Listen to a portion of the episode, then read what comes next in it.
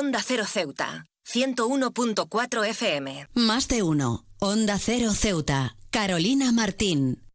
El nuevo año ha llegado con una oportunidad dorada para renovar tu guardarropa, redecorar tu hogar y disfrutar de descuentos irresistibles. Las tan esperadas rebajas de enero están aquí para deleitar a los consumidores con ofertas tentadoras, marcando el comienzo del año con una explosión de ahorros y oportunidades. Este mes, los escaparates de las tiendas se llenan de carteles llamativos y descuentos tentadores, atrayendo a compradores sabidos de gangas y ofertas. Las rebajas de enero no son simplemente una estrategia de marketing, sino una tradición anual que permite permite a las personas aprovechar descuentos significativos en una variedad de productos, desde moda hasta tecnología, artículos para el hogar y más. Las tiendas ofrecen precios atractivos para satisfacer las necesidades y deseos de todos. Una de las principales ventajas de estas rebajas es la oportunidad de adquirir productos de alta calidad a precios más asequibles. Las marcas de renombre y, y los minoristas ofrecen descuentos que permiten a los consumidores obtener artículos que normalmente estarían fuera de su alcance. Esta democratización del acceso a productos de calidad contribuye a una sociedad más inclusiva y brinda a más personas la posibilidad de disfrutar de productos duraderos y estilosos. Además, ofrecen un impulso económico bienvenido al inicio del año. Los minoristas experimentan un aumento en la demanda, lo que lleva a un aumento en las ventas y beneficios. Esto, a su vez, puede tener un impacto positivo en en la economía en general, generando empleo temporal y estimulando el flujo financiero en diversas industrias. No obstante, es crucial recordar que aunque las rebajas de enero no son, son una oportunidad emocionante para obtener grandes ofertas, es esencial comprar de manera consciente Evitar compras impulsivas y considerar cuidadosamente cada compra puede ayudar a garantizar que los consumidores aprovechen al máximo estas ofertas sin caer en el derroche innecesario. En resumen, las rebajas de enero son mucho más que una simple estrategia de ventas, son una oportunidad para renovar nuestras vidas tanto en términos de estilo como de ahorro. Aprovechemos estos descuentos para comenzar el año con un renovado sentido del estilo, de calidad y responsabilidad financiera, que al final es lo más importante. Bye.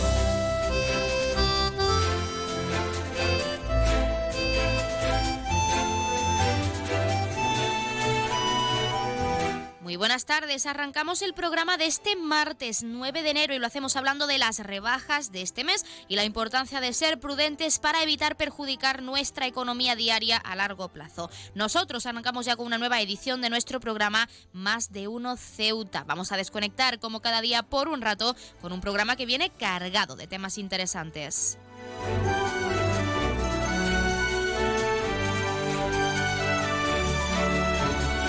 Y nos escuchan como cada día en el 101.4 de la frecuencia modulada y en las direcciones www.ondacero.es y www.ondaceroceuta.com. Ya saben que pueden como siempre participar en nuestro programa y pueden hacerlo de varias formas. En primer lugar y hasta la 1.40, 2 menos 20 del mediodía, que nuestra compañera Yurena Díaz nos acerca toda la información local. Pueden llamarnos en directo al 856-200-179. Como cada día estaremos aquí hasta la 1.50 2 menos 10 del mediodía. Si lo prefieren, pueden enviarnos una nota de voz o un mensaje a nuestro WhatsApp, que es el 639 40 38 11, o un correo electrónico a la dirección ceuta Y otra alternativa, si lo prefieren, es contactarnos en redes sociales. Ya saben que estamos en Facebook y en Twitter en arroba onda cero ceuta.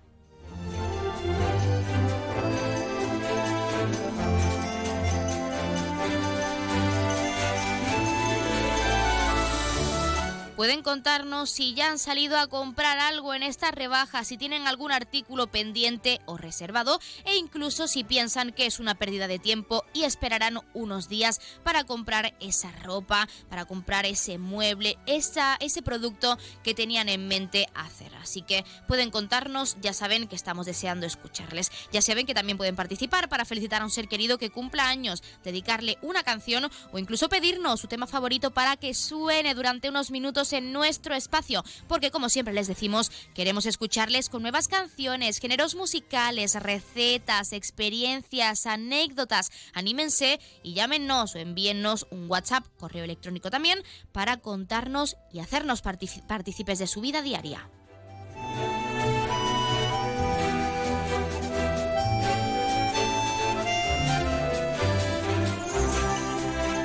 Como cada día tenemos muchas cosas que contar cuando son en concreto las 12 y 25, como siempre también recordando que la empresa Elity, la empresa de transporte aéreo de nuestra ciudad, cuenta con una bonificación del 60% para aquellas personas no residentes en esta perla del Mediterráneo, tanto desde Algeciras como desde Málaga. Así que aprovechen ese descuento si quieren conocer Ceuta o visitar a un familiar que, que reside aquí que hace mucho tiempo que no ven. Formalícenlo a través de la página web www.elity y con este recordatorio, como cada día, comenzamos con nuestro programa.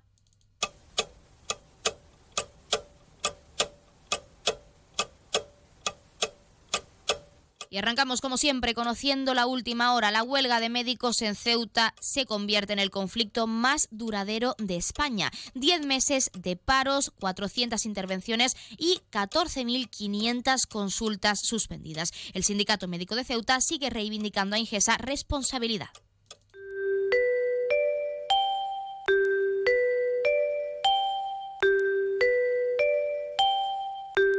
Ya tenemos la previsión meteorológica según apunta la Agencia Estatal de Meteorología. Para la jornada de hoy tendremos cielos cubiertos con precipitaciones, temperaturas máximas que alcanzarán los 16 grados y mínimas de 12. Ahora mismo tenemos 16 grados y el viento sopla de componente variable. Saquen sus paraguas porque hoy nos espera un día pasado por agua.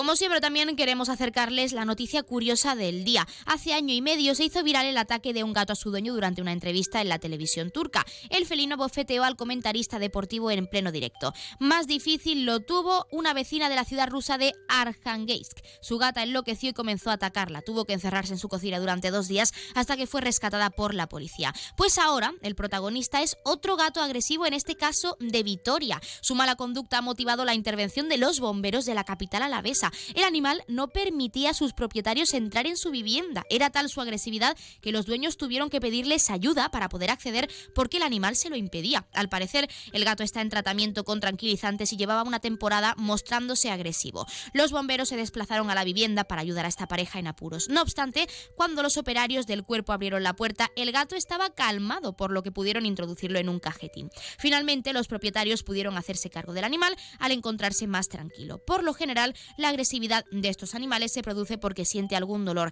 se sienten amenazados o están estresados. Los veterinarios ante esta actitud recomiendan hacerles un reconocimiento médico para descartar cualquier enfermedad. Y en el momento de manejar la situación aconsejan no gritarle, tocarlo o agarrarlo. También proponen alejarse del animal hasta que se tranquilice e intentar cubrirlo con una toalla o prenda similar para que no arañe al cogerlo y meterlo en el transporting. Son datos curiosos y bastante interesantes a tener en cuenta, sobre todo si tenemos un gato en casa, porque también puede ser una señal de que nuestro animal se encuentra mal y que hay que llevarle al veterinario lo antes posible.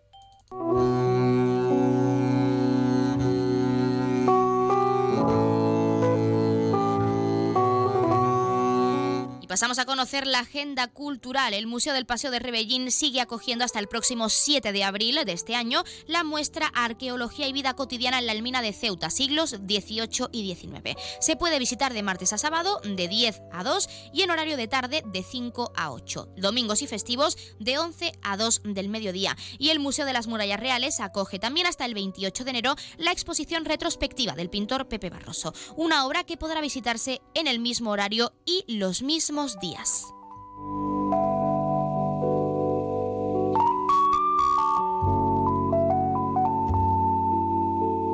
Como es costumbre, también queremos contarles qué ocurrió un día como hoy. En 1968, monumental y atípica nevada en la Ciudad de México. En 1988, creación del movimiento pacifista internacional Mujeres de Negro. En 1991, en 1991, Martín López Zubero consigue la primera medalla de oro en la historia de la natación española, en la final de los 200 espalda en el Campeonato del Mundo. En 1992, la República Serbia de Bosnia se declara como República Independiente de Bosnia-Herzegovina. En 2020, por desgracia, fallece la primera persona por COVID-19 en el mundo.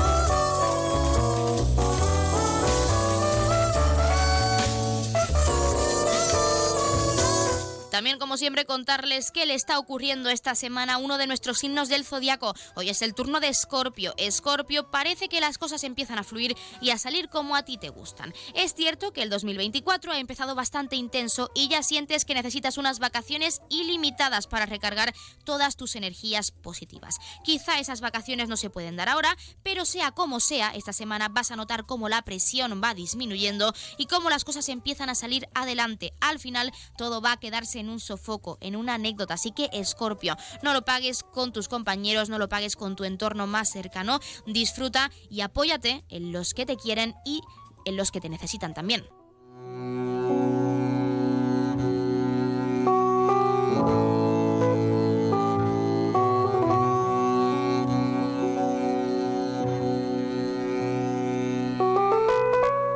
Las nuevas tecnologías son una herramienta esencial para mantenernos informados y conectados con el mundo, pero en exceso puede convertirse en un problema que perjudique nuestra salud tanto física como mental. Nos lo contaba el psicólogo Claudio Alarcón, al que por supuesto vamos a escuchar, no se lo pierdan.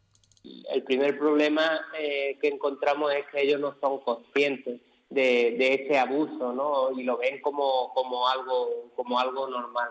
Entonces, eh, primero esa psicoeducación en torno a los riesgos y las consecuencias de, una ciberadicción.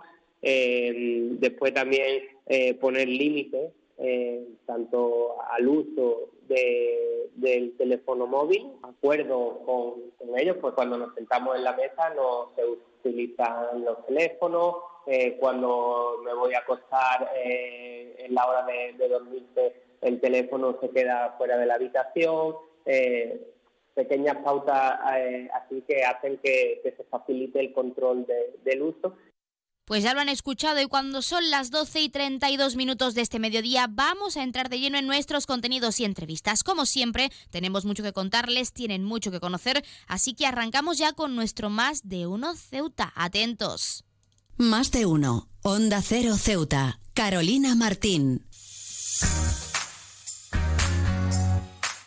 Aguas de Ceuta les recuerda a sus abonados que tienen a su disposición la oficina virtual donde podrán realizar múltiples gestiones, controlar sus facturas, consumos, realizar sugerencias o reclamaciones, modificar la domiciliación bancaria, activar o desactivar la recepción de sus facturas en formato papel. ACEMSA dispone además de una app en la cual podrán realizar avisos de averías, reclamaciones y disponer de acceso a diferentes links relacionados con nuestra empresa.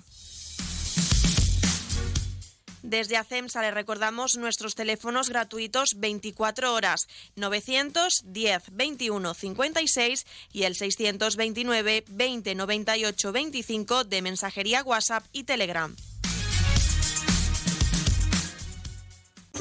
Nuevos estudios e investigaciones de los temas más apasionantes. Una noticia que tiene que ver con el Bigfoot, el pie grande. Pues es un estudio que se ha publicado viendo si los... Estamos hablando de el mundo de los láser. Cuéntanos. Manipulando la luz han conseguido desplazar... La rosa de los vientos. En los años 60 la CIA instaló un artefacto de espionaje que funcionaba con plutonio en lo alto de la Historia y misterio con Bruno Cardeñosa. Sábados y domingos a la una de la madrugada y cuando quieras en la web y en la app de Onda Cero. Te mereces esta radio. Onda Cero, tu radio. Clínica Septen, Centro de Reconocimiento de Conductores. Promoción especial, reconocimiento médico para obtención por primera vez de permisos de conducción, antes 25 euros y ahora 15 euros. Foto incluida. Estamos por las mañanas y por las tardes. Horario de lunes a jueves de 14 a 21 horas y martes, miércoles y viernes de 8 a 15 horas. Teléfono 856 20 14 46. Marina Española 9. Clínica Septen, siempre tú.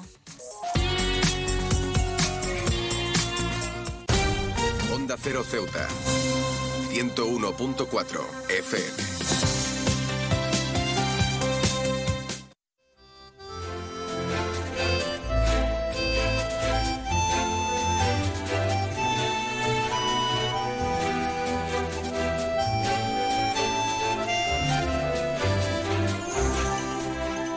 La gripe es uno de los problemas sanitarios más frecuentes actualmente y por ello queremos hablar en nuestra sección de salud con Julián Domínguez, jefe del Servicio de Medicina Preventiva de nuestro hospital universitario. Julián, muy buenas tardes.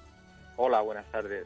¿Qué tal? Bueno, para quien no lo sepa, aunque es raro, pero siempre se pueden confundir con un resfriado común, ¿cuáles son los síntomas de la gripe estacional? Bueno, los síntomas de la gripe básicamente son cefaleas, eh, puede haber también un componente de mucosidad y estornudos, pero también en muchas ocasiones, y es uno de los síntomas principales, suele tener mialgias, o sea, dolores musculares, incluso dolores articulares, y bueno, el síntoma principal pues suele ser la fiebre. Esos son los síntomas generales que se comparten también con otras enfermedades, como puede ser COVID-19 o como pueden ser algunas otras infecciones respiratorias agudas producidas por otros virus. Julián, sí que hay que destacar que últimamente hemos cerrado 2023 y hemos abierto 2024 con una alta incidencia de gripe y de gripe A, que ahora hablaremos de ella. ¿A qué crees que se debe esta alta incidencia en nuestro país? Porque se ha visto incluso colapso en las urgencias, en los hospitales, en los centros sanitarios debido a este problema. ¿Por qué? ¿A qué se debe? Bueno, es eh, un ciclo estacional, el, virus eh, gripal, los virus gripales, porque son tienen varios serotipos y varias, varias eh, digamos, formas de presentación también en cuanto a su transmisión. Es clásico que se presenten en la época invernal y también se suele, suele aumentar el número de casos precisamente por mm, la aglomeración de personas, cuando tenemos más contacto y estamos en sitios cerrados, que también eh, a su vez se ventilan habitualmente menos porque hace frío, ¿no? Esas suelen ser las, las razones principales por las que se presenta en este tiempo y además se presenta, digamos que de forma habitual, todos los años, a excepción de los años de pandemia, por una razón obvia y es porque se utiliza mascarilla de forma obligatoria y había otras medidas de distancia interpersonal, etiqueta respiratoria y ventilación muy específicas. Hay que incidir ahora sí de nuevo en esa gripe A, porque también hemos visto alta incidencia en lo que a este problema, esta, esta enfermedad se refiere.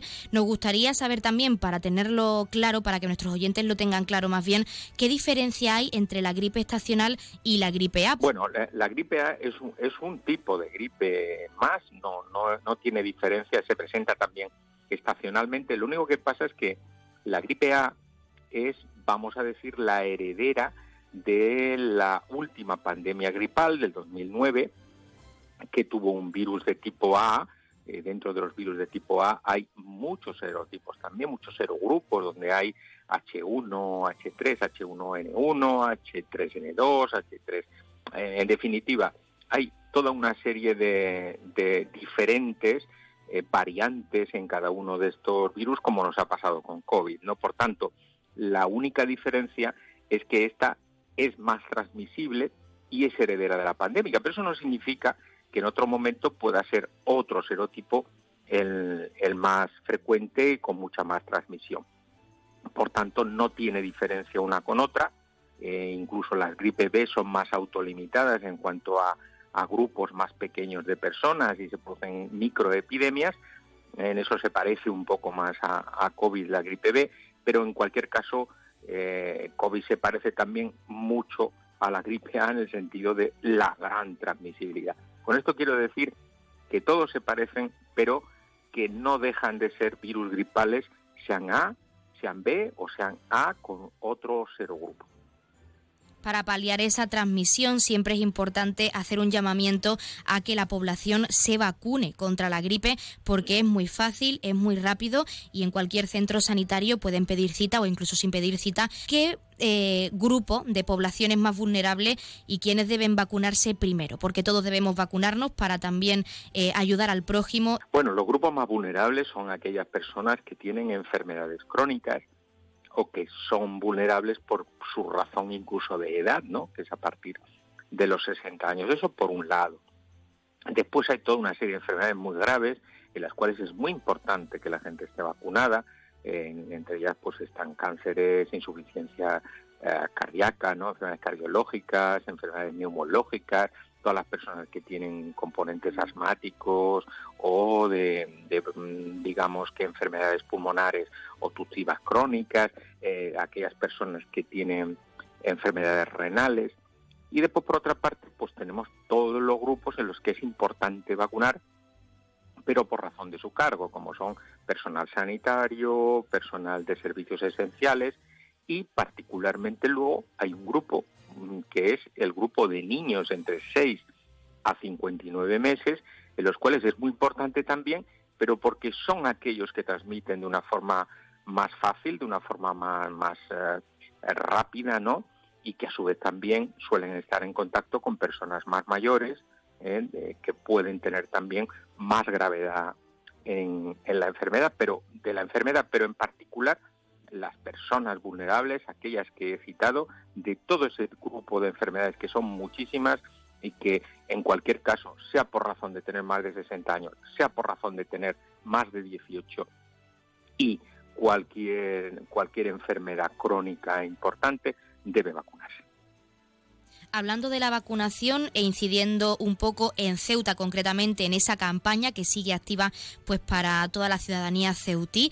En concreto, Julián, ¿cómo se está desarrollando? ¿Realmente los ceutíes están concienciados en cuanto a la vacunación se refiere para prevenir tanto la gripe como el COVID?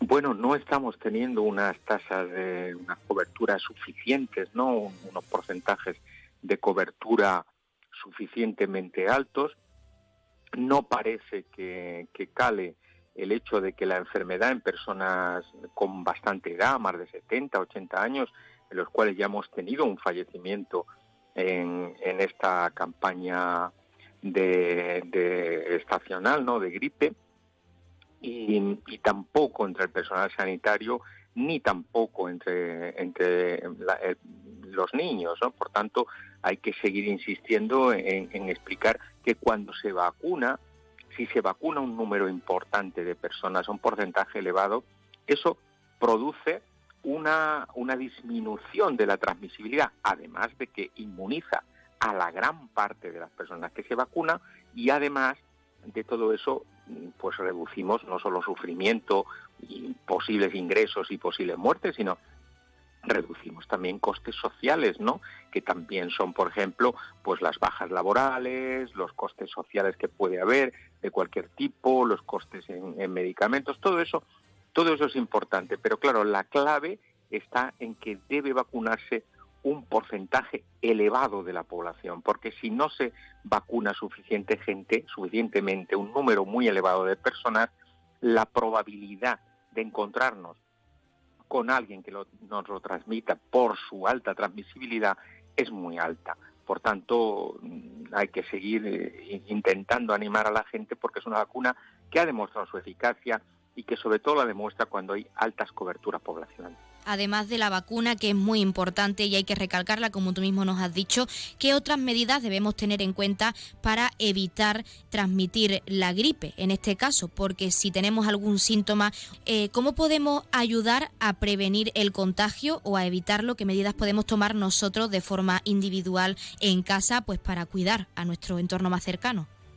Bueno, son las medidas para evitar cualquier infección respiratoria aguda, que son la etiqueta respiratoria, o sea, pues toser en la flexura del codo, e intentar no estornudar ni toser en presencia de otras personas y si no nos queda más remedio, pues hacerlo con etiqueta respiratoria. No es lo primero. Lo segundo, el uso de mascarilla en las personas que estén enfermas y también en las personas vulnerables, ¿no? Para que se defiendan a sí mismos. Eh, el uso de la mascarilla, el uso de la etiqueta respiratoria, el uso de la distancia interpersonal o evitar aglomeraciones si no sabemos con quién podemos encontrarnos allí o si somos vulnerables. Es un acto de solidaridad, es un acto de bondad con respecto a los demás, respecto a nuestra sociedad, porque eh, cuando hacemos esto no eh, vamos a contagiar a otras personas si estamos enfermos o viceversa. Eh, si nos ponemos la mascarilla y la utilizamos, estamos intentando protegernos a nosotros y a su vez proteger a los demás. Por tanto, eh, esas son las, las, digamos que las medidas generales a lo que se le añade la higiene de manos con solución hidroalcohólica sobre todo si tenemos mucosidad, en cuyo caso, además de utilizar pañuelos desechables, que es lo más recomendable, pues utilizar higiene de manos y sumarle a todo esto en los sitios en los que estemos cerrados una ventilación adecuada y también una extracción si tenemos algún tipo de extracción, ¿no? En el caso de tener aire aire acondicionado pues nosotros nos quedamos con esas recomendaciones y desde aquí también queremos animar a toda la población ceutí y no ceutí a que se vacune contra la gripe y contra el COVID también, que la campaña sigue abierta y se puede hacer de forma muy fácil, pidiendo cita previa en el centro sanitario o incluso en los horarios em, pues destinados a ello, poder acudir al centro sanitario y vacunarse. Es muy fácil y muy rápido. Y Julián Domínguez, como siempre, agradecer la participación en nuestra sección de salud y en nuestro programa para hablarnos de la gripe, de esos síntomas y de cómo debemos seguir vacunándonos y ayudándonos a nosotros mismos y a nuestro entorno. Muchísimas gracias. Pues gracias a vosotros y un saludo a los oyentes de Acero.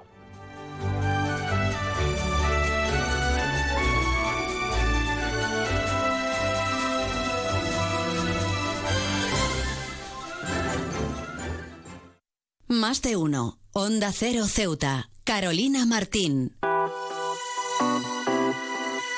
Belmóvil cumple 25 años gracias a vosotros. A todos los clientes que han confiado en nosotros. Experiencia, atención, surtido y servicio. Son los valores que hemos adquirido estos años. Las mejores marcas, los precios más baratos y el asesoramiento más profesional en Belmóvil. 25 aniversario de Belmóvil en calle Fernández número 4. Belmóvil, la tienda de tus sueños. Ayudo a hacer los deberes a los niños y descanso. Vale, ayudo a hacer los deberes a los niños, acerco a mi madre a Aquagym y descanso. Vale, ayudo a hacer los deberes a los niños, acerco a mi madre a Aquagym, paseo a Coco y... No se puede estar en todo. Bueno, Onda Cero sí, porque está en web, en app, en Twitter, en Instagram, en TikTok, en Facebook, para que puedas escuchar lo que te has perdido en directo, para que puedas comentar y disfrutar de contenidos exclusivos en la comunidad digital de Onda Cero. Onda Cero, tu radio. ¿Sabes qué hace más ilusión que un mini nuevo? Con su olor a nuevo, su brillo de nuevo y su mira mi mini nuevo. Un concesionario nuevo lleno de minis nuevos. Ven a Mini Borras Motor, en Avenida España. Tu nuevo concesionario Mini en Ceuta. Con su olor a nuevo, su brillo nuevo.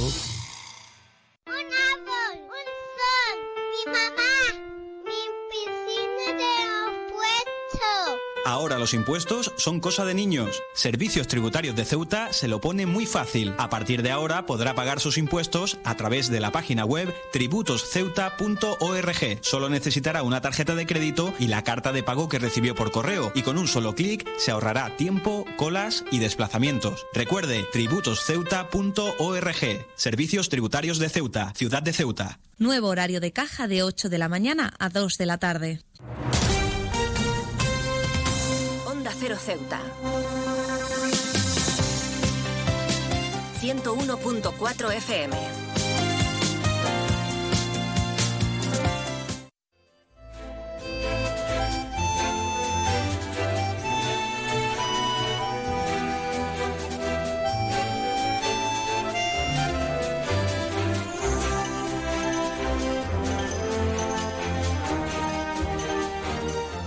La plataforma Todos por una Sanidad Digna ya ha comenzado a trabajar en este 2024 y queremos conocerla un poco más. Por eso tenemos a su portavoz, que es Abdelkamil Mohamed. Abdelkamil, muy buenas tardes.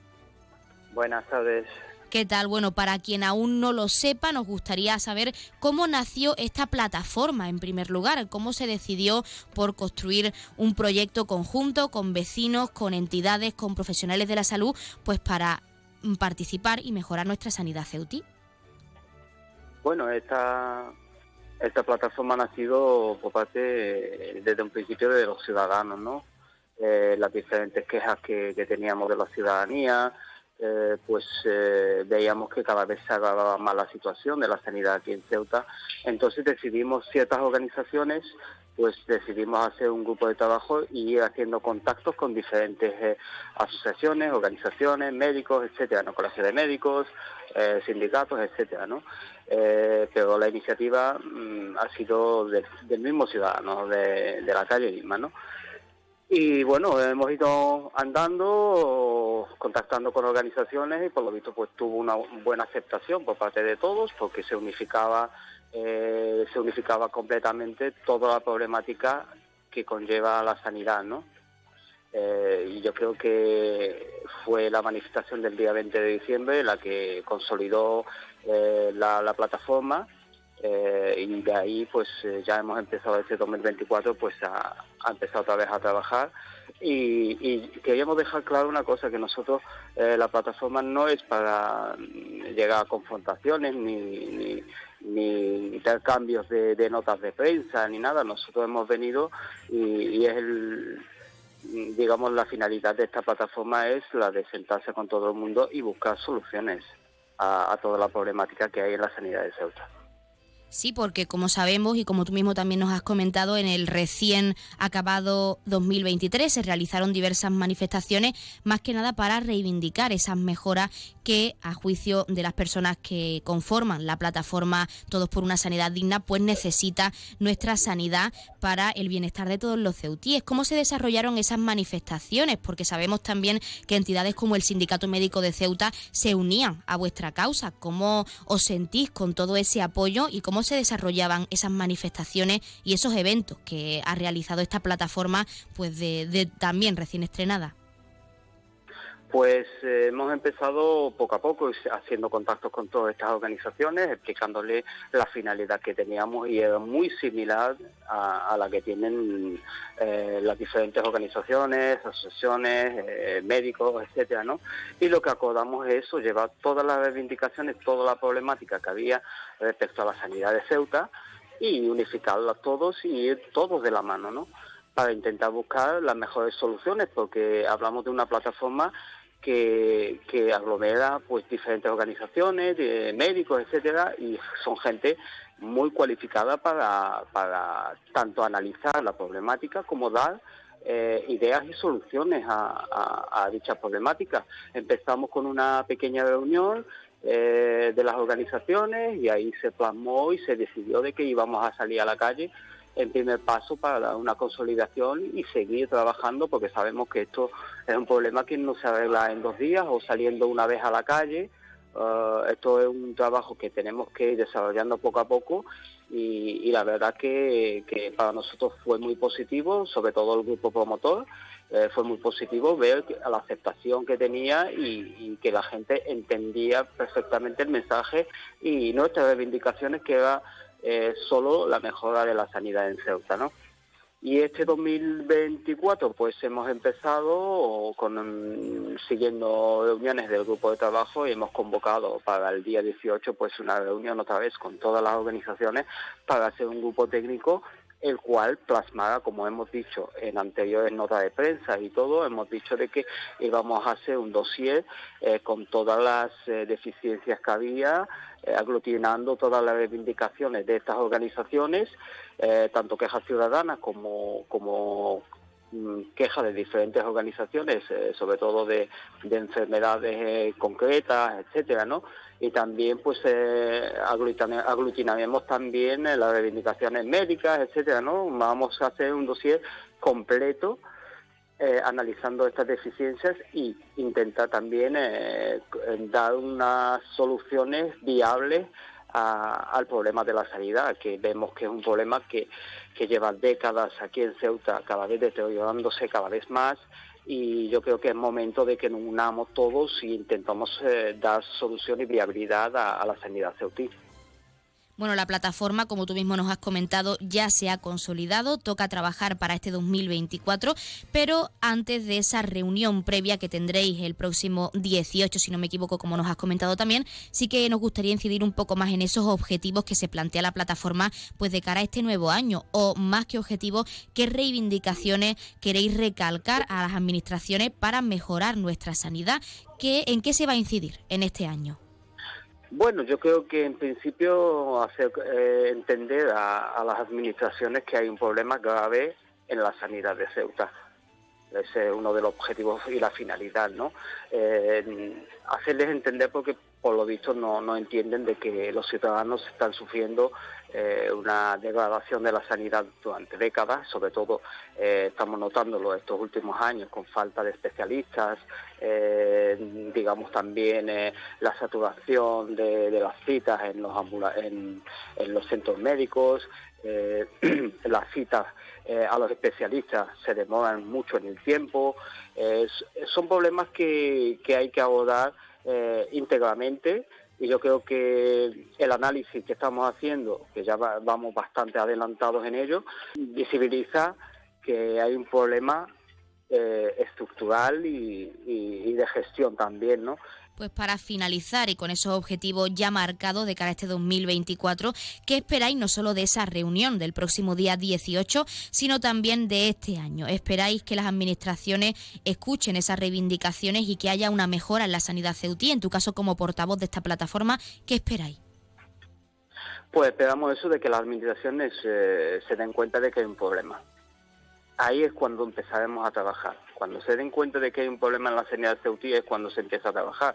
Mientras no reconozcan que hay un problema en diferentes eh, eh, condiciones, situaciones, eh, entonces no podemos hacer nada, ¿no? Y yo nosotros esperamos que este 2024 por lo menos lograr eso, que las administraciones nos escuchen, nos sentemos y, planifiquemos una hoja de ruta también eh, que conlleve la participación de estas administraciones para la mejora de la sanidad, eso es principal y, nuestras reivindicaciones pues en principio tenemos marcadas una hoja de ruta que que es eh, desde manifestaciones, desde la acogida de firmas, desde salir otra vez en una marcha eh, multitudinaria si vemos que, la situación sigue igual y que hacen oídos sordos, como te he dicho, nosotros no vamos a dedicar a, lanzar notas de prensa ni, ni a retar a partidos ni, ni, a, ni a los responsables. Lo que, lo que estamos tendiendo la mano a, estas administraciones para conseguir que la sanidad mejore y es la finalidad que tenemos.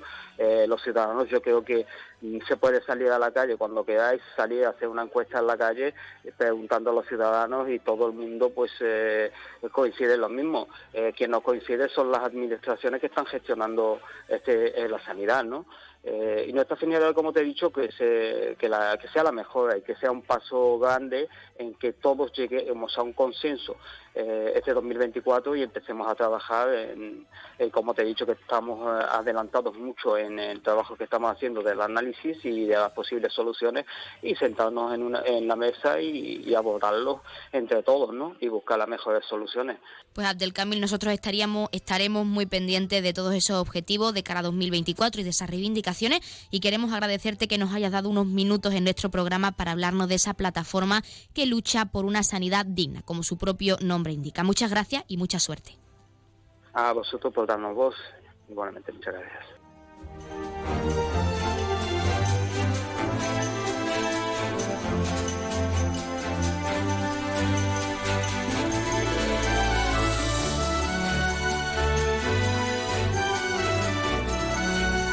Pues nosotros, como siempre, nos estamos acercando a la una del mediodía, son las 12 y 58 minutos, y como ya saben, a esta hora, la una en punto, les dejamos en primer lugar con nuestros compañeros de Madrid, que les acercarán tanto las noticias de última hora a nivel nacional de lo que ocurre en nuestro país, como las noticias de interés a nivel internacional de lo que ocurre en el mundo, y con el objetivo de que siempre nos mantengamos informados, de que siempre conozcamos la actualidad y lo que ocurre más cerca de nosotros. Y hablando de lo que ocurre más cerca de nosotros. También, como cada día, les dejaremos con nuestros compañeros de Andalucía que tienen que acercarles, como es costumbre, toda esa información a nivel regional. Nosotros regresamos con la segunda parte de nuestro Más de Uno Ceuta, con nuestros contenidos y entrevistas en directo, a partir de la 1 y 10, una 12 minutos. Y como siempre, también lo haremos de la mano de nuestra compañera Llorena Díaz, que nos acerca a esa hora ese avance informativo, esos titulares de cara a toda la información local que se está cocinando para regresar en directo a partir de la 1 una 40, 2 menos 20 del mediodía.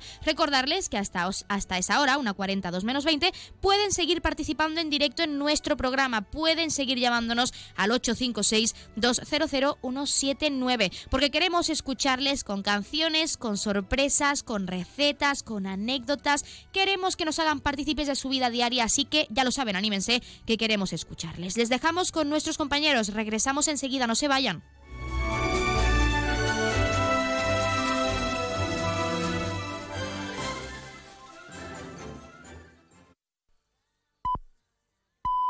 Es la una de la tarde, mediodía en Canarias.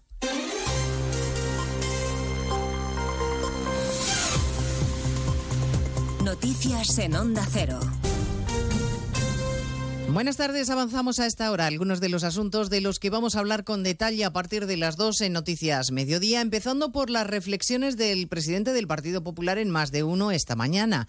Núñez Feijo ha dicho que no va a salvar a Sánchez de su primer fracaso parlamentario, salvo que el gobierno cumpla las peticiones del Partido Popular. La cuenta atrás para la convalidación de los tres primeros decretos del gobierno en el Parlamento se agota y el líder del PP mantiene sus condiciones para ahorrarle la derrota a un presidente sin respaldo político ni apoyo social.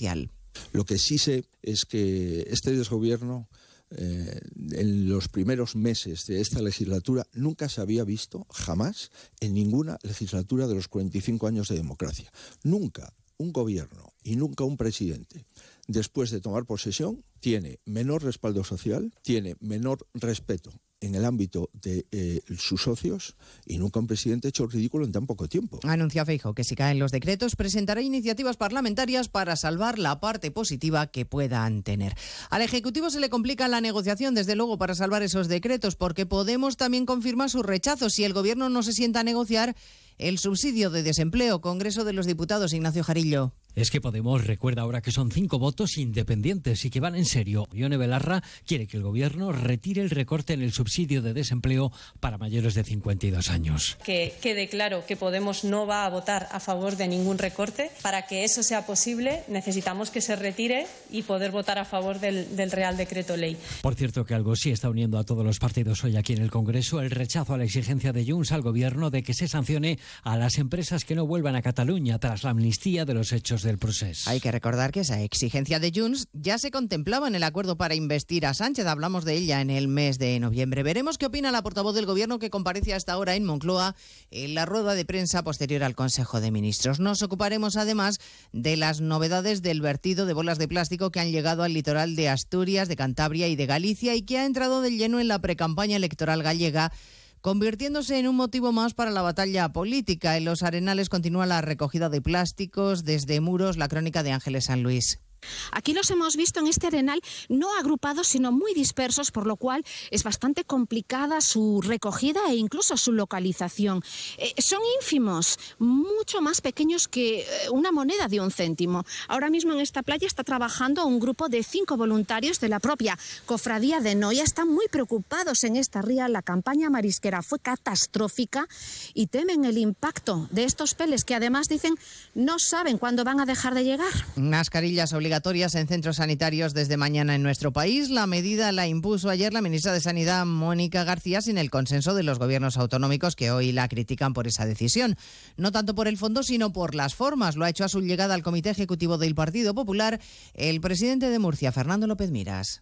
Estoy tan a favor de que en episodios de picos máximos de incidencia de la gripe y el COVID se utilice obligatoriamente mascarilla en centros médicos que en la región de Murcia lo impusimos cuando había que hacerlo, hace una semana, cuando teníamos los primeros datos de esa saturación y de esos picos máximos de incidencia de COVID y de gripe.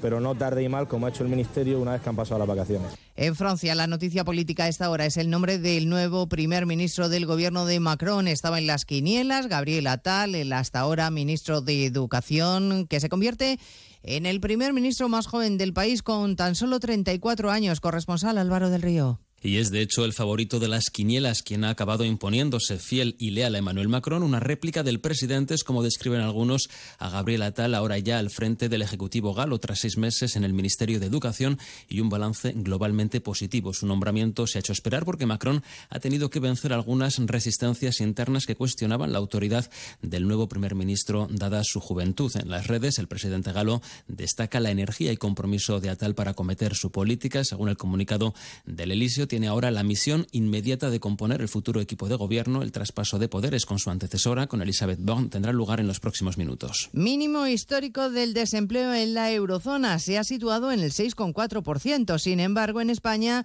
sigue en el doble de esa tasa. Corresponsal comunitario, Jacobo de Regoyos. Las medias europeas de noviembre son buenas noticias porque el 6,4% de paro en la eurozona y un 5,9% en la Europa 27 son una décima menos que el mes anterior y además son mínimos históricos. Pero España sigue siendo el farolillo rojo que con un 11,9% tiene el doble de desempleo que las medias europeas, sigue a la cola del paro europeo. Grecia incluso se va alejando de nosotros y tiene un 27,9% de paro entre los menores de 25 años, de nuevo cerca del doble de la media de la zona euro, 14,5% además de que tenemos otra vez el paro juvenil más alto de la Unión Europea. Bueno, pues en 55 minutos hablaremos de todo esto cuando resumamos la actualidad de este martes 9 de enero. Elena Gijón, a las 2, Noticias Mediodía.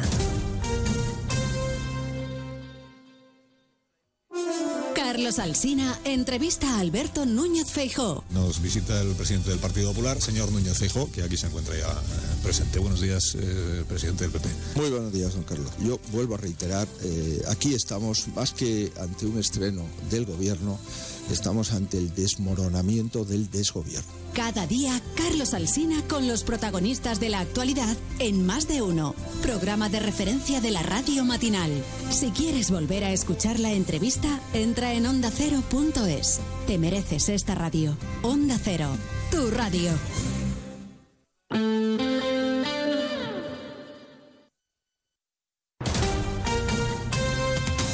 Andalucía, Onda Cero.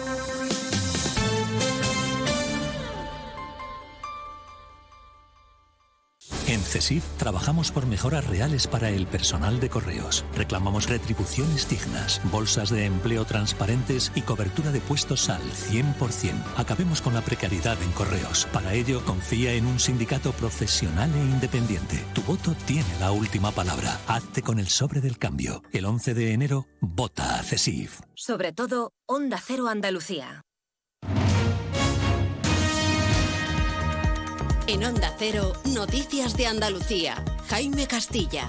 Buenas tardes, hacemos a esta hora un repaso de la actualidad de Andalucía de este martes 9 de enero y comenzamos con sanidad porque la Junta se muestra a favor de la vuelta del uso de las mascarillas en centros sanitarios para prevenir los contagios por gripe e incluso en el transporte público o en centros comerciales. Eso sí, el presidente Juanma Moreno critica las formas de la ministra de Sanidad que dice quiere imponer sus decisiones en una materia descentralizada como es la sanitaria, reclama por ello que se haga de forma dialogada, con consenso y contando con la opinión de los expertos. Por su parte, las mutuas aseguradoras ven positiva la propuesta de la consejera andaluza de empleo de que sean ellas las que gestionen y tramiten las bajas bajo declaración responsable que también propone la ministra de Sanidad en caso de que un trabajador presente síntomas. En la oposición, lo que vuelven a reclamar hoy es la comparecencia en el Parlamento de la consejera de Salud para explicar la situación de las urgencias hospitalarias y la atención primaria. Pero vamos ahora con el repaso de la actualidad provincia a provincia y empezamos por Almería. En Almería nace el primer centro de ciberseguridad del sector agroalimentario. El colectivo en plena era digital no puede ser ajeno a este nuevo tipo de delincuencia. De hecho, el FBI viene publicando desde hace varios años varias advertencias a las empresas que ahora, gracias a este centro, les podrá hacer frente. En Cádiz hoy comienza el concurso oficial de agrupaciones del carnaval. Arrancará esta noche con la fase de preliminares de la categoría de adultos. Serán 17 sesiones de esta fase. Le seguirán los cuartos de final y las semifinales, además de la gran final que será el 9 de febrero. En Ceuta, la huelga médica se ha convertido en el conflicto sanitario más duradero de toda España. El Sindicato Médico de Ceuta lamenta que durante estos 10 meses continúe la pasividad del Ingesa en tratar asuntos que afectan a la sanidad ceutí. Una huelga que cifra en más de 400 intervenciones canceladas y cerca de 15.000 consultas.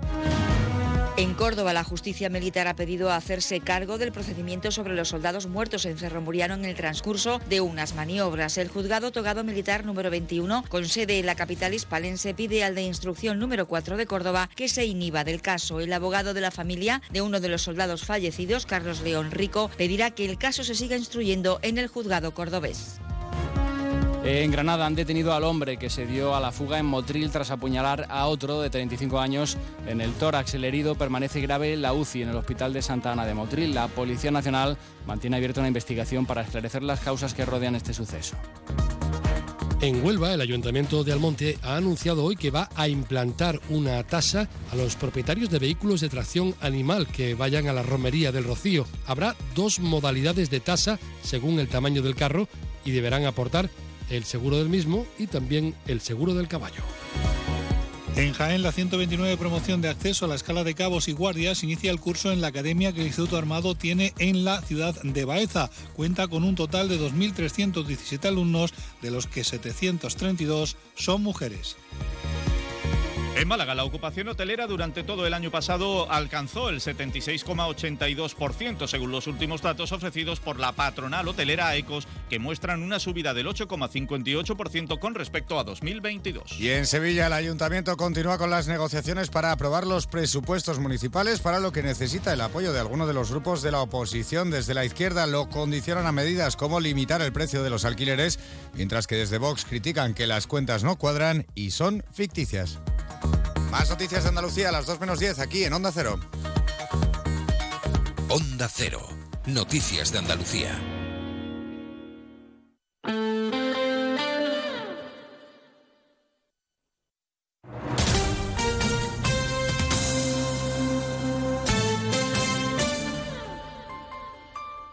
Onda Cero Ceuta, 101.4 FM. Más de uno. Onda Cero Ceuta. Carolina Martín.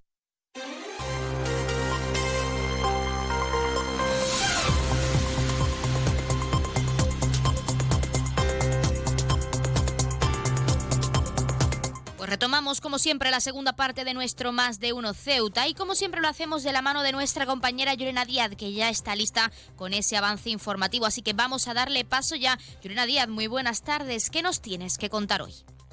Muy buenas tardes. Pues en esta jornada hemos estado pendientes de la Asamblea que ha celebrado la sesión resolutiva del Pleno correspondiente al mes de diciembre, donde las formaciones políticas han elevado sus diferentes propuestas. Durante nuestro informativo trataremos algunas de ellas que han sido aprobadas. Por ejemplo, por unanimidad, la propuesta elevada por el Partido Socialista relativa a registrar, a decentar y señalar la red de senderos de montañas de la ciudad autónoma. Aprobada también la propuesta de Vox relativa a desarrollar un plan de mantenimiento del litoral ceutí, considerada por la misma formación como una medida urgente ante el deterioro que a su juicio presentan las playas. En otro orden de asuntos también les contaremos que a partir de este miércoles, a partir de mañana, será obligatorio el uso de la mascarilla en hospitales y centros sanitarios de todo el territorio nacional y es que Ceuta también estará incluida una medida que ha establecido el Gobierno de la Nación para proteger a la ciudadanía frente al aumento de casos de virus respiratorios. También contarles que la autoridad portuaria de Ceuta ha condenado las amenazas que denuncia haber sufrido telefónicamente la empresa de reparaciones marítimas Gabarra y Servicios S.A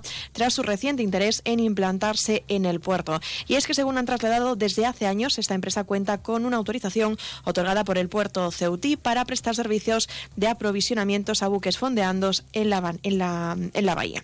En el área sindical eh, contarles que Comisiones Obreras ha condenado el abuso sexual que ha sufrido una trabajadora de Trace por parte de un desconocido mientras desarrollaba sus funciones en la Avenida España. Vox ha registrado en el Congreso una proposición no de ley que insta al Gobierno a que defienda la integridad territorial de España y en particular la españolidad de Ceuta y Melilla. Y un apunte más, también contarles que la huelga médica se ha convertido ya en un conflicto sanitario más duradero de todo el territorio nacional y es que el Sindicato Médico de Ceuta cifra ya en los 10 meses y denuncia la pasividad del Ingesa, a pesar de que se han cancelado ya las 400 intervenciones programadas y, cerca de 15.000 consultas. Recuerden que esto tan solo ha sido un avance informativo y que las noticias de Ceuta regresarán como siempre a partir de las 2 menos 20 del mediodía para hablar en detalle de estos asuntos y otros que tenemos también pendientes. No se lo pierdan.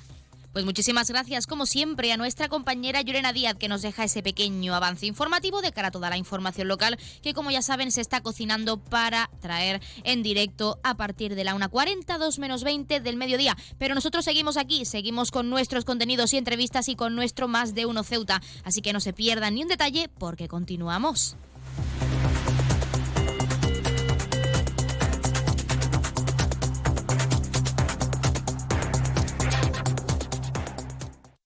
Más de uno. Onda Cero Ceuta. Carolina Martín.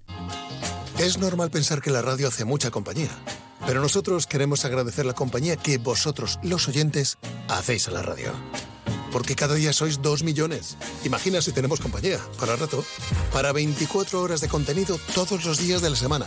Y no es de extrañar, porque entretenimiento tenemos para aburrir. Bueno, para eso justamente, ¿no? Yo dejaba esta sección para divino. Estamos aquí para que el trayecto de vuelta a casa se os haga familiar, para que tengáis excusa para salir a correr, para que ese vuelo de varias horas se os pase volando y para que no dormir sea un sueño. Onda Cero, tu radio. Es la una de la mañana.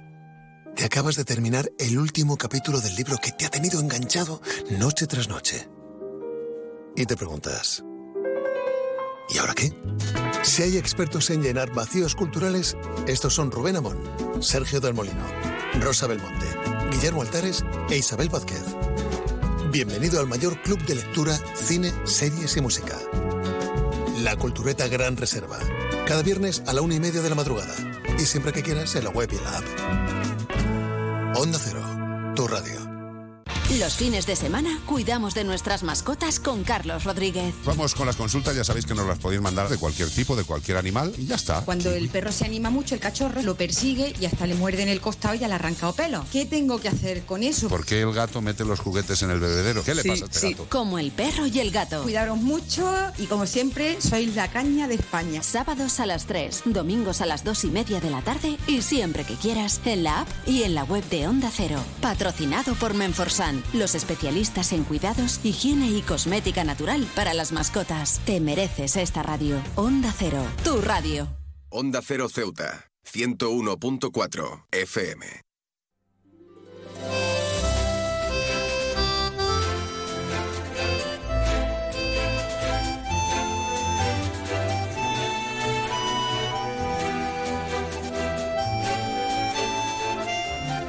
El mercado de ocasión de Ceuta ha cerrado 2023 con un descenso del 3,1%, alcanzando las 2.882 unidades. Y para hablar de estas cifras tenemos con nosotros a Raúl Morales, director de comunicación de Faconauto. Raúl, muy buenas tardes. Buenas tardes. ¿Qué tal? Bueno, en primer lugar, tenemos que desgranar estos datos. ¿Qué suponen para nuestra ciudad autónoma? Porque, como hemos comentado, ha habido un descenso del 3,1%. Bueno, que es cierto que estamos hablando de un- de un descenso. Realmente lo que está diciendo este dato es que se están transfiriendo prácticamente los mismos vehículos usados que, el año pasado, que es eh, prácticamente lo que está ocurriendo también en el, resto de el resto del país. Algo bastante curioso, un dato que hay que destacar, es que por cada turismo nuevo se vendieron dos de segunda mano. Es decir, que en nuestra ciudad parece que los vehículos de segunda mano se venden muchísimo más que, que uno recién salido del concesionario. ¿Por qué es así? ¿Por qué Ceuta pues, se decanta un poco más por, por esos vehículos de segunda mano en este caso? Bueno, realmente ese 2 a 1 es la media nacional, es decir, los españoles eh, están comprando dos coches usados por cada nuevo. Mm, Realmente no es una ratio muy elevada si nos comparamos con otros países europeos como Reino Unido, Alemania o Francia, por ejemplo, donde esa ratio es de, de 3 a 1, de 4 a 1, incluso de, de, 5, de 5 a 1. Eh, es una particularidad de nuestro mercado esta ratio tan, eh, eh, tan baja y lo que demuestra esto es que el mercado de ocasión en nuestro país, y si hablamos de Ceuta ocurre lo mismo, tiene un, largo camino que, recorrer porque esas transferencias de vehículos usados, tanto en Ceuta como en, en el resto de, de España, son sobre todo vehículos con más de 10 años. El 60% de los vehículos transferidos en nuestro país tienen más de 10 años. Eh, realmente da muestras de, que es un mercado todavía eh, con, desarrollo. Tenemos que intentar que los vehículos transferidos en, nuestro país, en Ceuta, sean de la franja de 1 a 5 años, que son los que nos permiten renovar el parque automovilístico, nos permiten eh, mejorar eh, el, medio ambiente y son justamente esos vehículos los que más se transfieren en esos mercados que, que, acabamos de mencionar, esos mercados más maduros en los que en los que nos tenemos que mirar, como son Francia, Alemania o Reino Unido comparando Ceuta en este caso con ese mercado a nivel nacional, ¿dónde nos situamos en este momento? ¿Dónde 2023 nos ha dejado antes de hablar de lo que hay que mejorar y de esos objetivos si se han cumplido o no? Ahora hablaremos de ello, pero en lo que a nivel nacional se refiere, ¿dónde situamos a Ceuta en este momento? Bueno, situamos en, la tabla media-baja, porque sí es cierto que el mercado nacional ha, crecido en sus transferencias de vehículos de ocasión sobre todo gracias a las transferencias de esos coches de 0 a 5 años eh, que se han incrementado. Eh, eh, y, esos coches con más de 10 años, lo que ha ocurrido el año pasado es que justamente han perdido el favor del comprador. la particularidad del año pasado es que hemos tenido más vehículos en stock en los concesionarios, ha habido más matriculación de vehículo nuevo y, eso ha generado, eh, digamos, eh, que mm, más vehículos de ocasión disponible de 0 a 5 años mm, para los compradores. Y son esos coches de 0 a 5 años los que justamente han impulsado las matriculaciones el año pasado, en, o sea, las transferencias de vehículos de ocasión el año pasado en nuestro país cosa que quizá no ha ocurrido en, el caso de Ceuta porque el año pasado las ventas de vehículos nuevos en Ceuta solo crecieron un 3% frente al 15% nacional, es decir, en, Ceuta no se ha generado tanto vehículo usado el año pasado eh, seminuevo de 0 a 5 años y eso explica que Ceuta esté en la parte eh, medio-baja de la tabla a nivel nacional. Ya lo hemos comentado en alguna otra ocasión, pero ya una vez finalizado 2023 hay que preguntarlo, Raúl, no solo hablando de Ceuta, sino también a nivel nacional. ¿Se han cumplido los objetivos que en este caso Faconauto se había propuesto en enero del año pasado? Bueno, si hablamos en términos generales, el mercado de la automoción se ha comportado mejor de lo esperado. Eh, si hablamos de vehículo nuevo, se ha matriculado más de lo esperado. Vehículo de ocasión se ha comportado como estaba previsto aproximadamente pero si volvemos al vehículo nuevo no podemos estar eh, satisfechos. El mercado se ha comportado mejor, pero eh, no se han cumplido los objetivos que nos estábamos marcando, que básicamente es avanzar en la descarbonización del parque. Seguimos teniendo un parque eh, poco descarbonizado, en parte debido a que no se está impulsando la movilidad eléctrica en nuestro país, no se están matriculando suficientes vehículos electrificados, solamente el 12% de los vehículos que se matriculan en España son electrificados frente a, la media europea, que es del 20, del 20%. Y en paralelo, este bajo nivel de matriculaciones, hay que recordar que todavía estamos muy lejos de las cifras del año 2019, de las cifras prepandemia. Este bajo nivel de matriculaciones, eh, además, lo que está produciendo eh, es que el parque automovilístico eh, español pues siga empeorando y siga, y siga envejeciendo, con lo cual ni se ha cumplido el objetivo de descarbonización de la movilidad debido a que no se matriculan suficientes vehículos eléctricos, ni se está avanzando en frenar eh, el deterioro de, la edad media del parque. Raúl, teniendo en cuenta esta situación para la que no estáis eh, del todo satisfechos, eh, nos gustaría saber también, quizá para finalizar, cómo vais a empezar a trabajar en este recién estrenado 2024, del que llevamos apenas nueve días. ¿Cómo vais a trabajar y qué se va a mejorar para subir esa cifra de ventas eh, tanto en Ceuta como a nivel nacional? El primer objetivo de este año tiene que ser avanzar en la electrificación que las matriculaciones de vehículos electrificados eh, se incrementen, pero sobre todo que vayan copando mm, mayor eh, parte del mercado. Eh, y también hay que avanzar en, descarbonizar el parque, que no solamente pasa por esa electrificación, sino pasa también por quitar de la circulación los vehículos más antiguos. En ese sentido, estamos proponiendo a todas las comunidades autónomas que pongan en marcha sus propios planes de descarbonización del parque con achatarramiento de vehículos eh, eh, antiguos. Y este es un poco el objetivo que nos hemos eh, puesto. Para nosotros el año 2024 es clave para justamente avanzar en esos objetivos de electrificación, porque quiero recordar que en el año 2035 no se van a poder comercializar vehículos de combustión y con estos niveles de con estos niveles de matriculación de vehículos electrificados no vamos a llegar a ese objetivo de que en el 2035 el 100% de todos los vehículos eh, puedan, puedan ser eh, eh, cero, cero emisiones.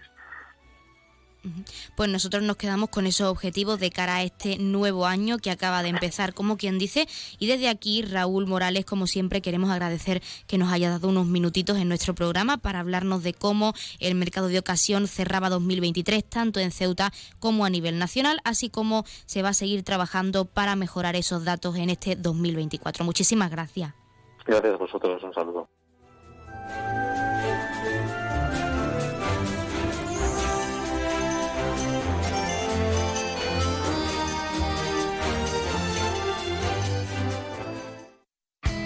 En CESIF, la Central Sindical Independiente y de Funcionarios, todo lo que hacemos es gracias a ti. Porque con tu confianza y apoyo, tú lo haces posible. CESIF es otra clase de sindicato. Independiente y profesional, transparente y cercano. Sindicato más representativo en las administraciones públicas de España y en muchas empresas privadas. Sea cual sea tu profesión, en la función pública o en la empresa privada, CESIF es tu sindicato. Vota CESIF. Defiende tu trabajo. Pues como siempre han escuchado las palabras del sindicato CESIF de uno de nuestros colaboradores y como siempre también estamos a la espera de esa llamada por parte de la Asamblea Territorial de Cruz Roja con ese sorteo en directo como cada día en nuestro programa. Pero mientras esperamos queremos acercarles esos números de interés como cada día. El 112 ya saben que es para emergencias 016 lucha contra el maltrato, el 900 018 018 para el acoso escolar y el 024 el teléfono de atención a conductas suicidas. Y si quieren contratar un servicio de taxi, ya saben que en nuestra hermosa ciudad en Ceuta contamos con dos empresas. Autotaxi es la primera con el 856-925-225 y también tenemos Radio Taxi con tres números de teléfono. El 956 51 5406, 956 51 5407 y el nuevo número de teléfono añadido a su página web 956 51 5408. Se los repito, 956 51 5406, 956 51 54 07 y 956 51 54 08. También, como siempre, queremos acercarles las farmacias de guardia disponibles en este caso para hoy, martes 9 de enero de 2024.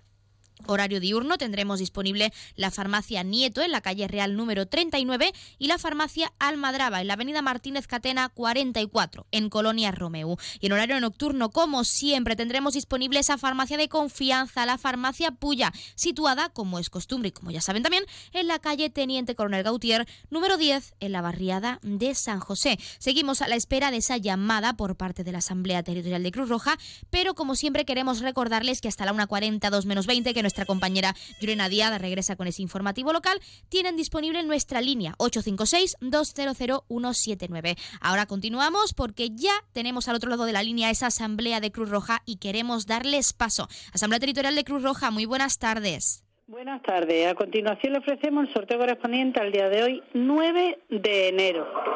Cuando usted diga, caballero. Antonio.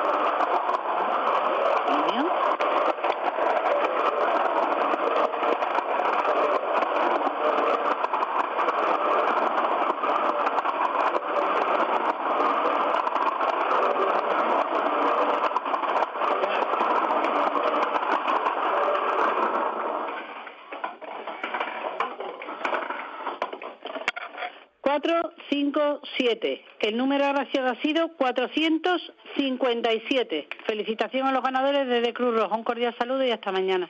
Pues hasta mañana a la Asamblea Territorial de Cruz Roja y como siempre, muchas gracias por ofrecernos ese sorteo en directo, por participar con nosotros y darle esa gran noticia a todos nuestros oyentes, a los que por supuesto les damos la enhorabuena, a todos los premiados y premiadas que esperamos que como cada día hayan recibido esa gran noticia con nosotros y que no hayan sido pocos, que es lo más importante. Recordarles el número agraciado de hoy, que ha sido el 457, 457, popularmente conocido como la zanahoria. 457, la zanahoria. Y ahora sí, como siempre, hemos acercado ese sorteo en directo, números de interés y farmacias de guardia. Y queremos dejarles con algo de música para que desconecten un rato con nosotros, para que se relajen y regresamos enseguida con la recta final de nuestro programa. Aún tenemos mucho que contarles, así que no se vayan.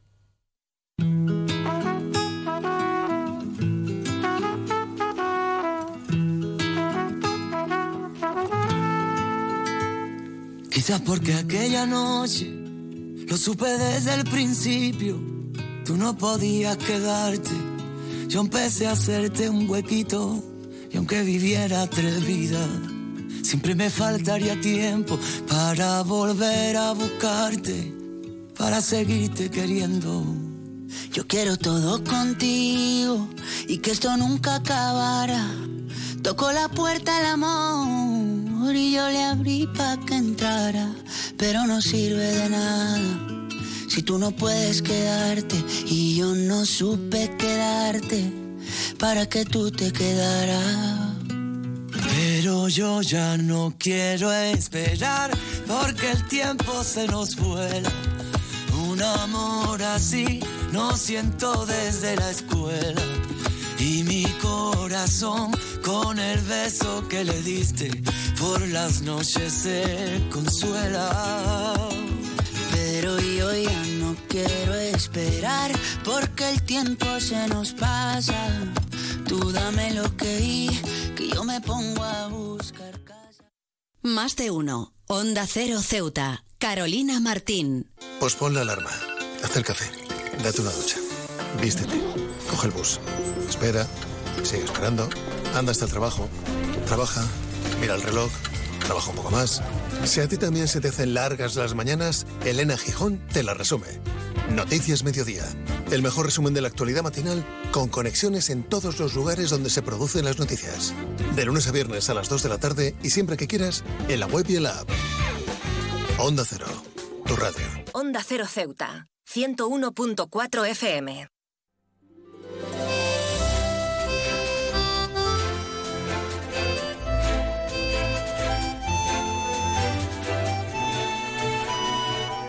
La churrería y chocolatería La Perla ha sido un punto esencial y tradicional en estas fiestas navideñas y queremos hacer balance de lo que ha supuesto este año. Por ello tenemos a su responsable que es Ikram Mohamed. Ikram, muy buenas tardes.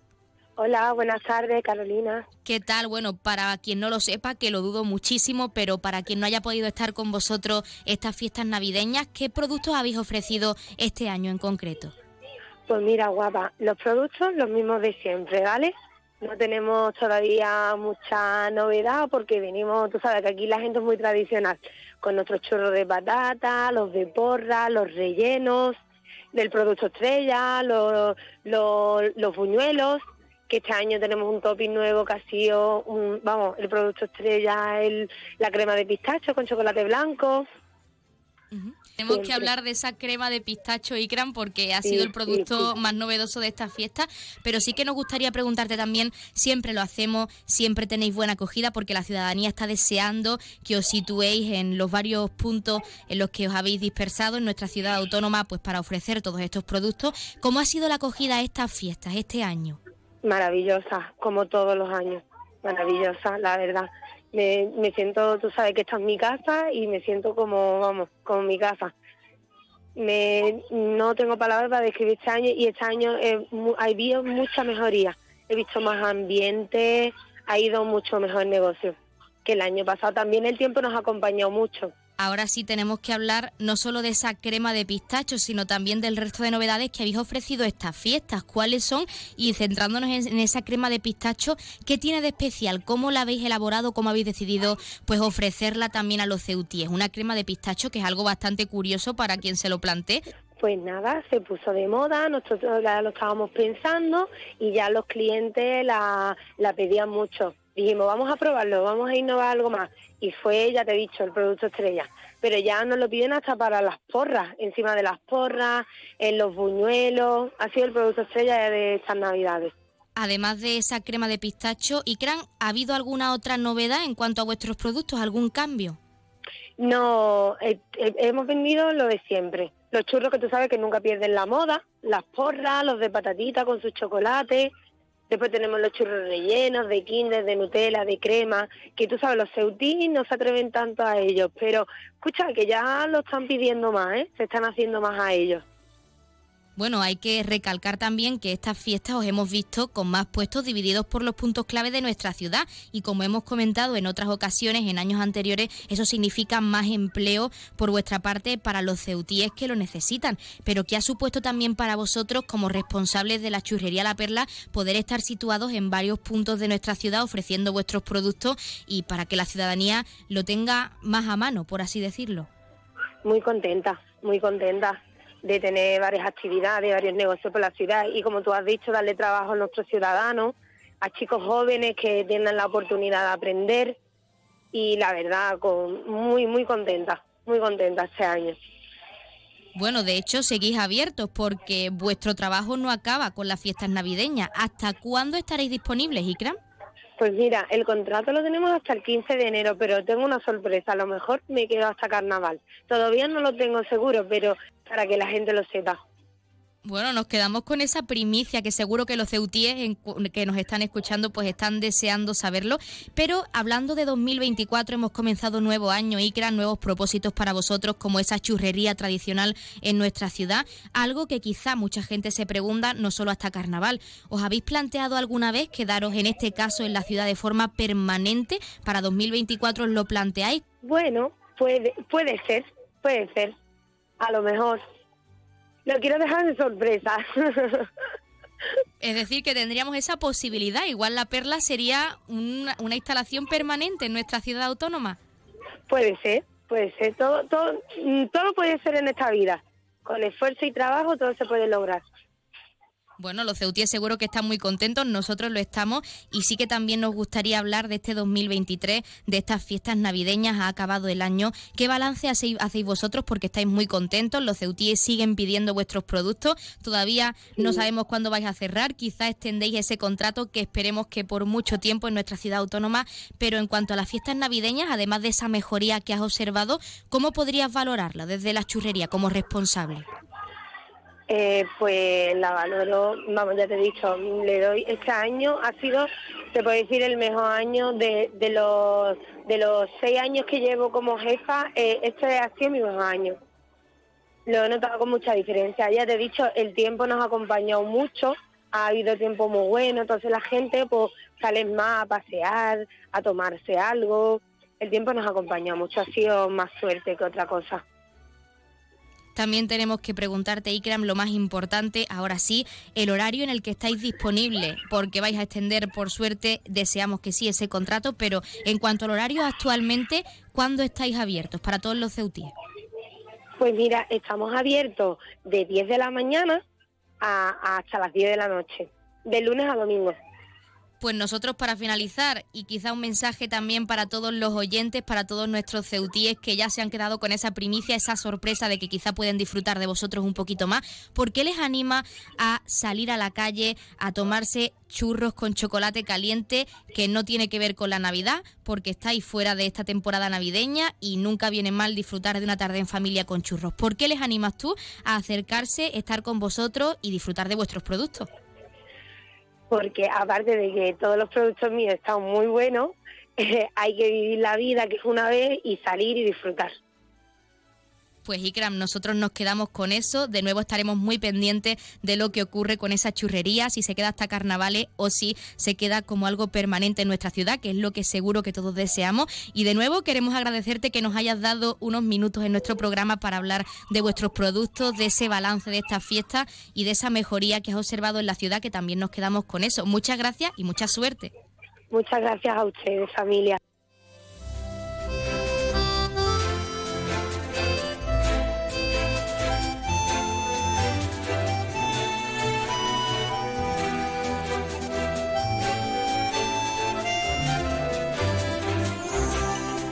Pues hasta aquí nuestro más de uno Ceuta de hoy, nuestros contenidos y entrevistas. Ya saben que regresamos mañana a la misma hora, 12 y 20, con más contenidos en directo que acercarles y más entrevistas de actualidad. Pero ahora, como siempre, se quedan con algo de música y nuestra compañera Llorena Díaz, a partir de la 1.40, 2 menos 20, en apenas unos minutos, retomará los mandos de esta emisora con toda la información local. Les queda mucho por conocer, así que por nuestra parte que pasen muy buena tarde y nos escuchamos mañana.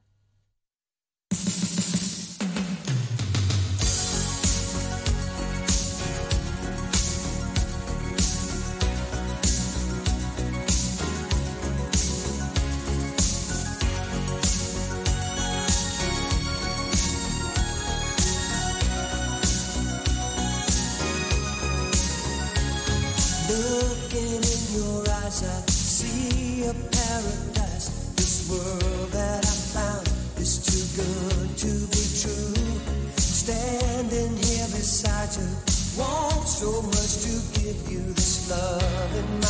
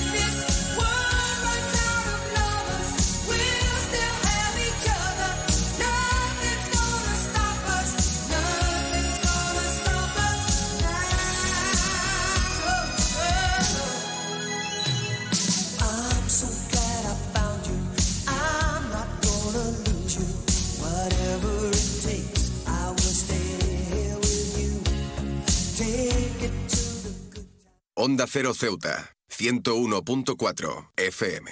Noticias. Onda Cero Ceuta. Llurena Díaz. Muy buenas tardes, son las 2 menos 20 de este martes 9 de enero. Llega la hora de noticias de nuestra ciudad. Es la hora de noticias en Onda Cero.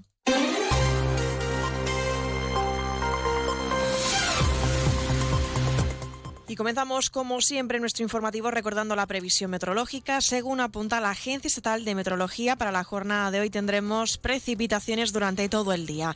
Temperaturas máximas que alcanzarán los 16 grados y mínimas de 12. Ahora mismo tenemos 16 grados y el viento en la ciudad sopla de poniente. Servicios informativos en Onda Cero Ceuta. Pues entramos de lleno en nuestros contenidos. La Asamblea de Ceuta ha celebrado hoy la sesión resolutiva del Pleno correspondiente al mes de diciembre, donde las formaciones políticas han elevado diferentes propuestas. Ha sido aprobada por unanimidad la propuesta elevada por el Partido Socialista relativa a registrar, a decentar y señalar la red de senderos de montañas de la ciudad autónoma. El consejero de Medio Ambiente, Alejandro Ramírez, considera necesaria la acción integral de estos caminos de manera contundente, ha dicho, y en consonancia con las asociaciones deportivas así como la Federación de Montaña. También escuchamos al secretario general socialista, Juan Gutiérrez, que ha defendido esta medida. Como todos llenos de matorrales y es imposible, hay caminos que son imposibles de, de, acceder. Luego usted sabe que el senderismo es una actividad deportiva que se realiza sobre caminos balizados, así, así lo dicen, caminos balizados, y no están balizados ninguno. Yo en García Ardaves, por ejemplo, no me los conozco todos, pero los del Monte Hacho sí, y ya le digo que no hay ninguno balizado, y muchos de ellos sin limpiar, la mayoría. Efectivamente, creo que hace falta hacer una estación más integral en cuanto a señalización y balizado de, de todos estos caminos. Creo que, que, Ceuta tiene una ventaja, con, tiene una ventaja específica sobre otros territorios, que para poder hacer esta práctica no hace falta tampoco trasladarse eh, a muchos kilómetros de distancia, como puede ocurrir en cualquier otra ciudad. Claro que el objetivo no solamente es mejorarlo para la gente de Ceuta, sino también, eh, quiera que no, para el turista que quiera venir. De ahí que será también, obviamente, este trabajo se, se hará en colaboración con, con, el área de, con el área de turismo, al objeto de darle también toda visibilidad y promoción a, a los senderos.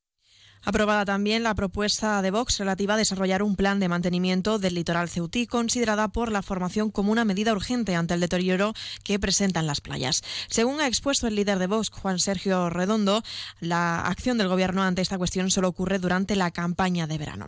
El consejero de Medio Ambiente, Alejandro Ramírez, ha respondido que el Gobierno pone medios para el mantenimiento de las playas durante la época invernal, también adecentando diferentes zonas en otras estaciones distintas al verano para el disfrute de la ciudadanía.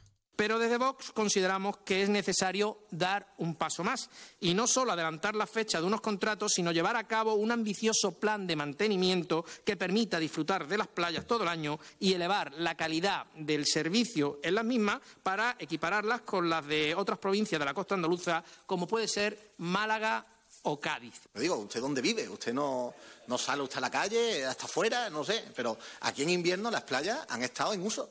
Y nosotros hemos puesto medios para limpieza, que ha actuado eh, Traste también este, este invierno. También hemos puesto medios también con servicios urbanos. ¿Por qué? Porque ha habido uso. Yo no he llegado, no sé si algún día he llegado a bajar a la playa, pero yo he visto mucha gente este invierno concretamente en Ceuta disfrutar de las playas. No solamente la de Bahía Sur, ¿eh? también le digo en la, zona de Bahía Norte. ¿eh? También había gente que iba a la playa y también se han mantenido, se han limpiado y se han ido decentando en el, en el invierno, ¿eh? Cuando es época en la que no se debe, en teoría, o no se debe, no, no se tiene por qué actuar, ¿no? Por parte del MDIC se ha solicitado un estudio riguroso de las necesidades a cubrir en el ámbito educativo municipal ante los resultados de los estudiantes ceutíes obtenidos en el informe PISA. La líder de la formación, Fátima Hamed, considera que es urgente la acción del gobierno local para abordar la brecha educativa y facilitar las herramientas necesarias a estos alumnos. Si pretendemos que la política sirva también para que la gente tenga y adquiera esa credibilidad y esa confianza, tenemos que mostrar y demostrar esos hechos. Yo le agradecería, si es posible, que usted pues, eh, nos estableciera por lo menos pues, una cronología cuál es la intención en esa actuación, si usted se va a poner en contacto a través del equipo, a través de los técnicos que usted tiene en el área con los distintos centros, o cuál va a ser un poco esa metodología y cuál va a ser un poco la temporalización para poder contar con ese informe definitivo a trasladar al Ministerio. Muchas gracias.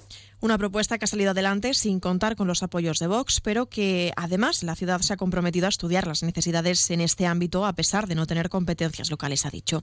Escuchamos a la consejera de Educación en la ciudad, Pilar Orozco. Eh, con los conocimientos técnicos que ellos, tienen, pues cuáles son, a su parecer, los problemas estructurales, los problemas eh, de calado que hacen que, estos datos eh, pues pongan de manifiesto la, precariedad de la, de la educación en nuestra ciudad. Que, mm, bueno, recordar que no es tampoco solo en nuestra ciudad, ocurre también en la ciudad de Melilla y en el país en general, comparándolo con, el resto de Europa. En esta sesión, el Pleno ha acordado también a propuestas de Ceuta ya revisar y actualizar el Reglamento de Participación Ciudadana del 2001. La diputada de la formación, Julia Ferreras, ha denunciado que no se cumple y que ha quedado obsoleto este plan. Por eso lo que se pide es una revisión, actualización, por eso lo que se pide es un grupo de trabajo que revise y actualice, porque sí que hemos encontrado varios elementos. Por poner un ejemplo, eh, se nombran en, en ese reglamento asociaciones que a día de hoy ya no existen. Por ejemplo, pues fíjate si está obsoleto, son más de 20 años. La frase que he dicho no es una frase que haya partido de nosotros, es una frase que por desgracia se escucha bastante en la calle y es que en el ayuntamiento te reciben si el presidente quiere y cuando el presidente quiere. La consejera de Hacienda, Transición Económica y Transformación Digital, Kisi Chandiramani, ha recordado que este reglamento no está actualizado, pero que contempla la presentación de iniciativas ciudadanas al Pleno siempre que estén respalda- respaldadas por mil firmas. Claramente en el artículo del reglamento de la Asamblea que habla de las propuestas que presenten los ciudadanos, bien establecido que tiene que estar, que tiene que venir acompañado de mil firmas, que se deberá incluir en el pleno, en el orden del día del pleno, e incluso se establece cómo tiene que ser la votación de estas propuestas. En cualquier caso, estamos abiertos a actualizaciones y puestas al día de los reglamentos que en este caso pues ya tiene algunos años. Onda Cero Ceuta, 101.4 FM. Más noticias en Onda Cero. La autoridad portuaria de Ceuta ha condenado las amenazas que denuncia haber sufrido telefónicamente la empresa de reparaciones marítimas Gabarra y Servicios tras su reciente interés en implantarse en el puerto. Según han trasladado, desde hace años esta empresa cuenta con una autorización otorgada por el puerto de Ceuta para prestar servicios de aprovisionamiento a buques fondeados en la bahía. Y es que recientemente están estudiando la posibilidad de implantarse físicamente en el puerto ceutí. El dueño de Gabarras y Servicios S.A. recibió llamadas intimidatorias intimidatorias para trabajar en la zona portuaria ceutí, un incidente que ya ha sido denunciado ante la Guardia Civil de Algeciras. Pasamos al área sindical y es que Comisiones Obreras ha condenado el abuso sexual que ha sufrido una trabajadora de Trace por parte de un desconocido mientras desarrollaba sus funciones a mediodía en la Avenida España. Los hechos ocurrieron cuando la trabajadora se encontraba barriendo y procedió a vaciar el cubo de basura para posteriormente dirigirse al punto de encuentro que los empleados de esta empresa tienen para finalizar su jornada laboral. Cambiamos de asunto. Vox ha registrado en el Congreso una proposición no de ley que insta al Gobierno a que defienda la integridad territorial de España y, en particular, la españolidad de Ceuta y Melilla. Y un apunte más. La huelga médica se ha convertido ya en el conflicto sanitario más duradero de todo el territorio nacional y es que el Sindicato Médico de Ceuta cifra ya en 10 los meses y denuncia la pasividad del Ingesa a pesar de que se hayan cancelado ya 400 intervenciones quirúrgicas programadas y más de 15.000 consultas.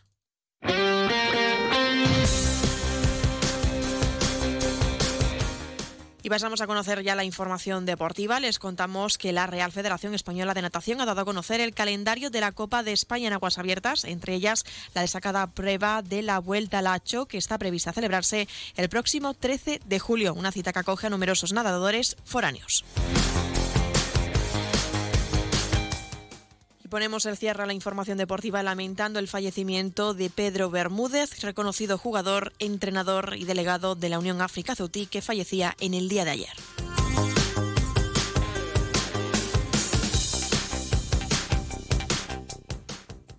Noticias. Onda Cero Ceuta. Llurena Díaz.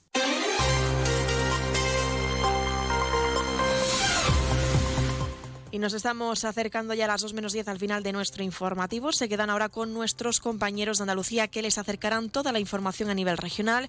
Y como siempre, a partir de las 2 de la tarde, nuestros compañeros de Madrid les ofrecerán toda la actualidad a nivel nacional e internacional. Volvemos mañana, como siempre, a partir de las 8 y 20 de la mañana para contarles todo lo que suceda en nuestra ciudad durante las próximas horas. Y también aprovecho para recordarles que pueden seguir todas las noticias de Ceuta a través de nuestras redes sociales en arroba onda cero Ceuta. Esto ha sido todo. Me despido. Que pase muy buena tarde y hasta mañana.